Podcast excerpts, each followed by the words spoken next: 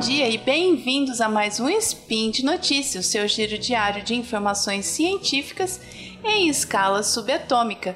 Meu nome é Flávio Ward e hoje é dia 8 Aurora do calendário Decatrian e dia 10 de janeiro de 2020 do calendário gregoriano. E falaremos sobre segurança alimentar.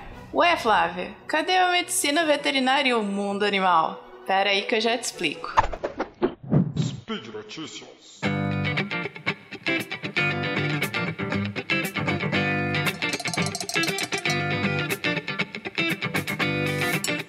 Então vamos falar sobre segurança alimentar. Vocês conhecem esse conceito de segurança alimentar?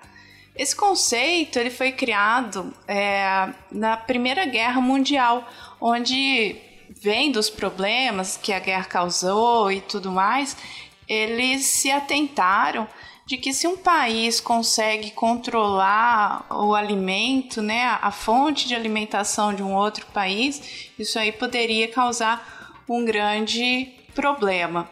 Então, a segurança alimentar ela é um conceito com várias, várias vertentes, vários tópicos in, inclusos, né? Então, ele é um direito de todos, com acesso regular e permanente a alimentos de qualidade, em quantidade suficiente, tendo como bases práticas alimentares promotoras de saúde e que respeitem as diversidades culturais, ambientais, econômicas e sociais. Então, é, só nesse conceito aí você consegue observar o tanto de, de profissionais que estão trabalhando para manter a segurança alimentar, para estudar, para melhorar a segurança alimentar de toda a população mundial. E a ONU, a tal da ONU, nossa querida ONU, tem um, um braço específico para tratar desse assunto, que é a FAO, é a Organização das Nações Unidas para a Alimentação e Agricultura, tá? Ela lidera esforço, esforços internacionais aí para a erradicação da fome e erradicar também a insegurança alimentar. É, vocês com certeza já estavam né, acompanhando, pelo menos foi no açougue e viu que o preço da carne subiu e tudo mais. E, então, é, essas mínimas coisas do nosso cotidiano estão dentro desse conceito de segurança alimentar. Esse exemplo da carne, é, né, desse aumento da carne, entre todos os problemas aí sociais, ambientais, econômicos, né, é, o, o vírus né, da peste suína africana que ocorreu na China e dizimou a população de suínos, né, de porcos lá naquele país que é um grande consumidor desse tipo de carne. Então eles o vírus que tem ali, então precisa ter pessoas para estudar o vírus, tentar é, desenvolver vacinas, controlar a disseminação é, tratar dos animais, é, tratar ter o bem-estar animal envolvido nisso tudo também. Né? A gente conversou no último spin que eu gravei sobre, sobre bem-estar animal. Então, isso tudo está envolvido, porque imagina a China com aquela produção imensa de carne de porco, dá um vírus desse, desabastece a população, a população pode sofrer, né, com problemas aí de saúde, de falta de alimentação adequada, né? Então aí precisa de é, substitutos para esse tipo e envolve a parte cultural, que a pessoa não está acostumada a comer, sei lá, é, carne de, de, de boi, a quantidade que eles comiam a carne de porco. Então, são vários fatores que, tão, que são influenciados. Na África, por exemplo, tem um trabalho da FAO é, para erradicação da peste dos pequenos ruminantes, que eu já falei lá, acho que no primeiro ou segundo spin que eu gravei, que geralmente são as mulheres que tomam conta dos rebanhos de caprinos, principalmente das cabras, né? E esse vírus ele ataca esses animais levando a óbito. Então, se esse vírus circula por lá, leva a óbito esses animais, essas mulheres perdem a fonte de renda, perdem a emancipação delas, né, a capacidade delas sobreviverem ali, ter uma independência econômica num local onde tem muita guerra, muito conflito e, e elas acabam é, sendo as responsáveis ali pela subsistência da família.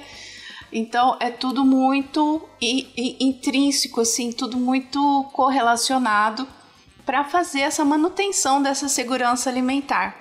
Né? É muito interessante a gente poder observar. E a medicina veterinária e o mundo animal tá nesse meio, né? Então, assim, o médico veterinário, a gente tem a parte clínica, tem a parte de reprodução dos animais, a gente trabalha de diversas áreas e a gente trabalha nessa parte da alimentação diretamente também, com a inspeção dos alimentos, com a produção dos animais que vão ser utilizados para consumo ou os seus, os seus produtos, né, leite, mel, é, ovos, para que é tudo para consumo humano. A gente trabalha diretamente com isso, diretamente na produção dos, dos animais para esse tipo de, de, de alimentação e, e, to, e essa parte econômica, política também.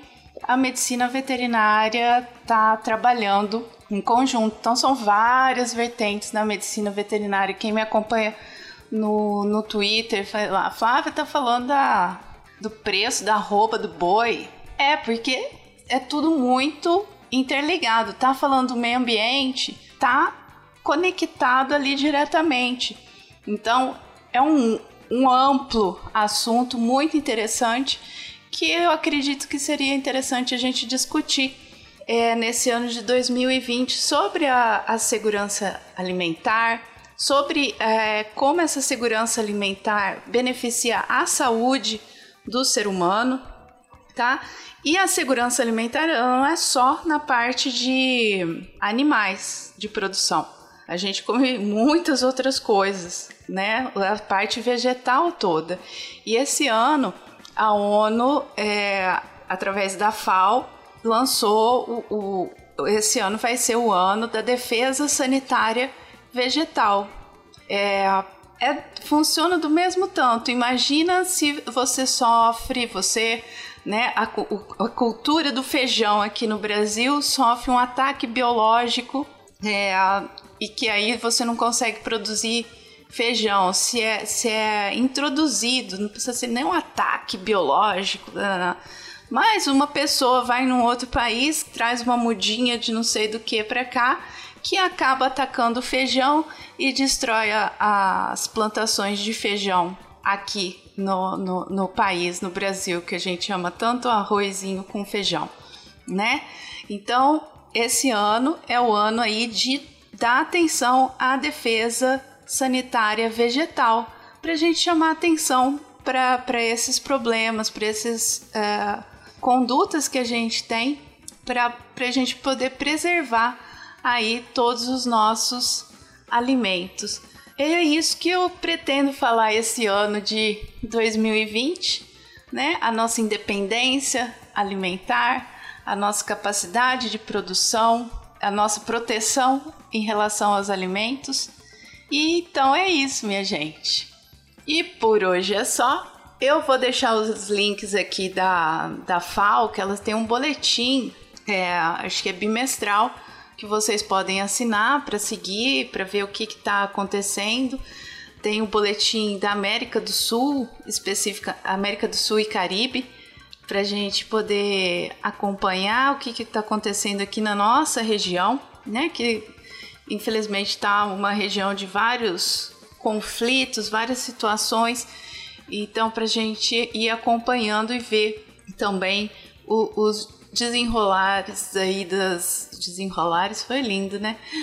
o desenrolar das histórias. Uh, ah, para a gente ter uma noção de como é que, que estão as coisas pelo nosso continente aqui. Tá? E ainda lembro para vocês que esse podcast só é possível por causa do seu apoio no patronato do SciCast tanto no Patreon quanto no Padrim e no PicPay, tá? Vocês podem comentar Ah, sim, o meu Twitter é N de navio OG Flávia.